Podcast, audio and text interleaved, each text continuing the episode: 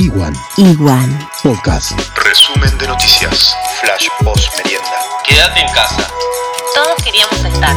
Río Gallegos ratificó su compromiso con los héroes de Malvinas. Hubo una corta vigilia en el Monumento a los Caídos. También hubo una ceremonia con funcionarios esta mañana. Coronavirus en el país. 256 dados de alta y 5.144 casos descartados. Se perdieron 34 vidas y hay 1.133 casos confirmados. Solo el 5% son graves. Internacionales. Hay temor en China por una posible ola de contagios. España no tiene respiro. 950 muertes en un día y más de 110.000 contagios. En Estados Unidos, 884 personas murieron en las últimas 24 horas. Imágenes que duelen.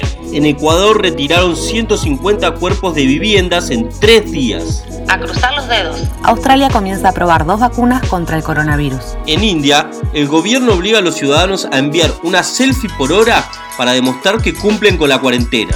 Hay días para hombres y otros para mujeres. Así se controla la salida a las calles en Panamá. En Argentina, a partir de mañana se cobra el seguro de desempleo en los bancos. Emprendedores solidarios. 150 jóvenes de Buenos Aires se unieron por redes, hacen máscaras 3D y apoyan al personal de la salud.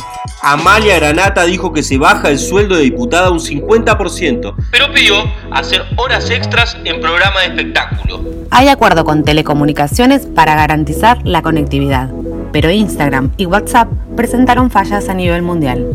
Grave, en el 2019 la tasa de pobreza en Argentina cerró en un 35,5%. En Río Gallegos, la pobreza alcanza a más de 30.000 personas.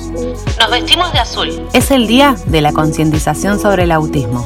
Lo que faltaba. Cortes de luz en varios puntos de Río Gallegos. Hay miedo por la apertura gradual de fronteras. Es por la posible exposición a casos importados. La excusa perfecta. Los dueños de carné vencidos en cuarentena están habilitados para conducir.